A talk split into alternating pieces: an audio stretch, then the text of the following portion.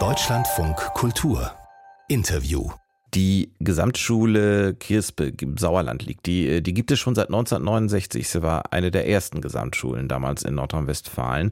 Aber in inzwischen ja über 50 Jahren hat sich viel verändert und die Schule geht offenbar mit der Zeit, denn sie hat erst vor gut zwei Monaten den Preis für demokratische Schulentwicklung der Deutschen Gesellschaft für Demokratiepädagogik bekommen und damit passt diese Schule natürlich ganz hervorragend zu unserem neuen Denkfabrik-Thema, die wehrhafte Demokratie.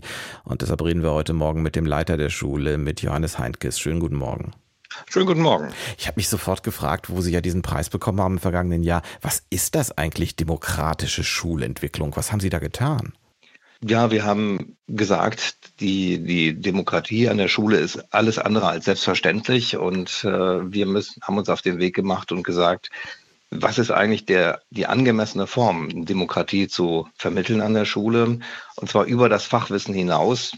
Äh, das gibt es ja hoffentlich an allen Schulen, dass ähm, im, im Sozialwissenschaftsunterricht, im Geschichtsunterricht, Philosophieunterricht ähm, Wissen über Demokratie vermittelt wird. Und wir haben gesagt, die vorgegebenen Strukturen der Mitwirkung, Mitbestimmung, die durch äh, das Schulgesetz vorgegeben sind, die wollen wir mit, weiter mit Leben ausfüllen.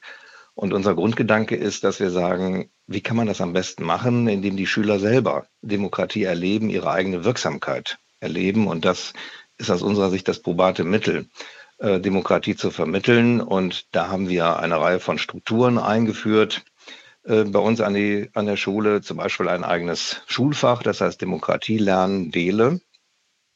Dann äh, haben wir in jedem Doppeljahrgang, also mal 5, 6, 7, 8 und so weiter, ein eigenes Stufenparlament etabliert, in dem die Klassensprecher zu Abgeordneten werden und ihre eigenen Anliegen kontrovers diskutieren sich regelmäßig dann mit dem Schulleiter oder Mitgliedern der Schulleitung treffen.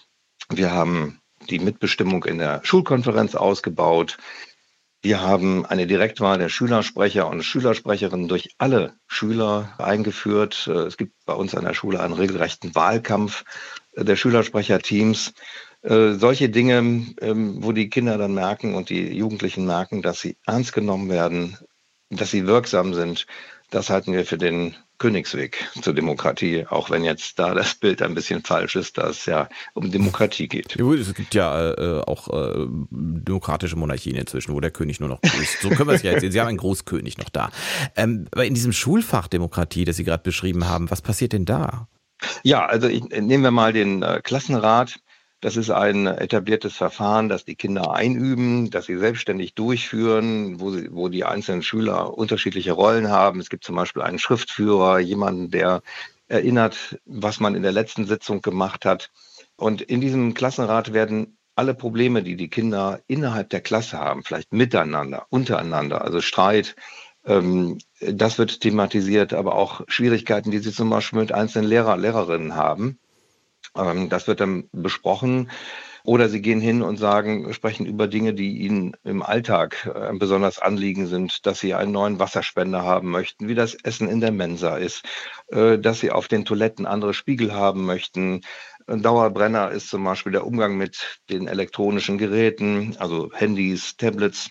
Äh, sie sprechen über die Schulhofgestaltung. Solche Dinge ähm, sind dann da brennendes Thema und ähm, die Schüler fühlen sich dann ernst genommen. Es ist eines ihrer, einer ihrer Lieblingsstunden. Wenn so eine Stunde ausfällt, sind sie traurig. Aber viele, auch außerhalb von Schulen, kritisieren ja in unserer Demokratie, dass immer alle mitreden dürfen, aber am Ende entscheiden nur ganz wenige. Ist das wirklich anders bei Ihnen? Hm, ja, also ich meine, wir sind natürlich als Schule, haben wir so einen Doppelcharakter. Wir sind auf der einen Seite ja Teil des staatlichen Systems, der Büro Bürokratie und vieles ist ja hoch, ähm, ist juristisch hoch geregelt. Ähm, und auf der anderen Seite sind wir aber Teil der Lebenswelt, in der ganz offen über alle Anliegen diskutiert wird, gesprochen wird, ähm, mit einbezogen wird, alle Gefühle, alle Sorgen, die die äh, Schüler und Schülerinnen haben. Und es ist ja auch vielleicht dann einfach eine Frage der Haltung. Und das ist ein weiterer wichtiger Aspekt ähm, eine Haltung, dass wir bei uns bewusst flache Hierarchien haben und dass wir sagen, wir nehmen jeden ernst und versuchen, die Gedanken der Schüler mit einzubeziehen. Und das sieht dann zum Beispiel so aus, äh, durch das Schulgesetz Ähm, in der Schulkonferenz gibt es jeweils sechs Lehrer, sechs Eltern und sechs Schüler, Schülerinnen. Und bei uns haben wir dann einfach gesagt, ja, dann nehmen wir doch die ganzen Sprecher der ähm, Stufenparlamente mit hinzu, sodass dann 16 statt sechs Schüler anwesend sind, sind zwar nur sechs stimmberechtigt, aber dadurch entsteht eine sehr starke kommunikative, argumentative Macht der Schüler ähm, bei allen Grundsatzfragen mhm. in der Schule und das nehmen wir sehr ernst. Das ist eine ziemlich große Schule bei Ihnen, 1250 Schülerinnen und Schüler so ungefähr und so ungefähr die Hälfte hat einen Migrationshintergrund. Treffen Sie da manchmal an Ihrer Schule auch auf demokratieferne, vielleicht sogar demokratiefeindliche Einstellungen? Ja, das betrifft übrigens nicht nur die Kinder mit Migrationshintergrund. Das beginnt damit, dass wir wenig voraussetzen können an Kenntnissen über die Prinzipien des demokratischen Rechtsstaates.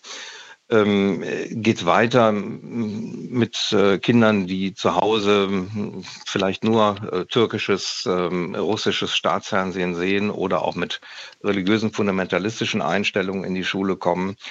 Und ähm, das ist wirklich dann das Bohren dicker Bretter, dass man ähm, dann sie auch aufmerksam macht, wenn sie auf der einen Seite sich sehr offensiv für jemanden, für Autokraten aussprechen, ähm, dass das doch, dass da Dissonanzen bestehen zu dem, was in, uns wichtig ist, und dann ähm, gehen wir in die Diskussion.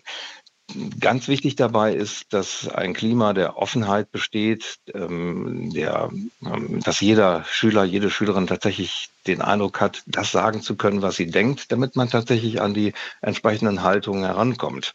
Ähm, es ist jetzt nicht so, dass wir ähm, voller großer Sorge sein müssten, aber ähm, es ist schon immer wichtig, Flagge zu beziehen, ähm, einzustehen für die Prinzipien des Rechtsstaates und auf solche kognitiven Dissonanzen auch wirklich aufmerksam zu machen. Der Leiter der Gesamtschule Kirspe im Sauerland, Johannes Heinkes, war das. Ich danke Ihnen sehr für das Gespräch und bei Ihnen geht es am Montag erst los. Ich wünsche Ihnen einen erfreulichen Schulstart dann. Vielen Dank und Ihnen einen guten Tag noch. Danke.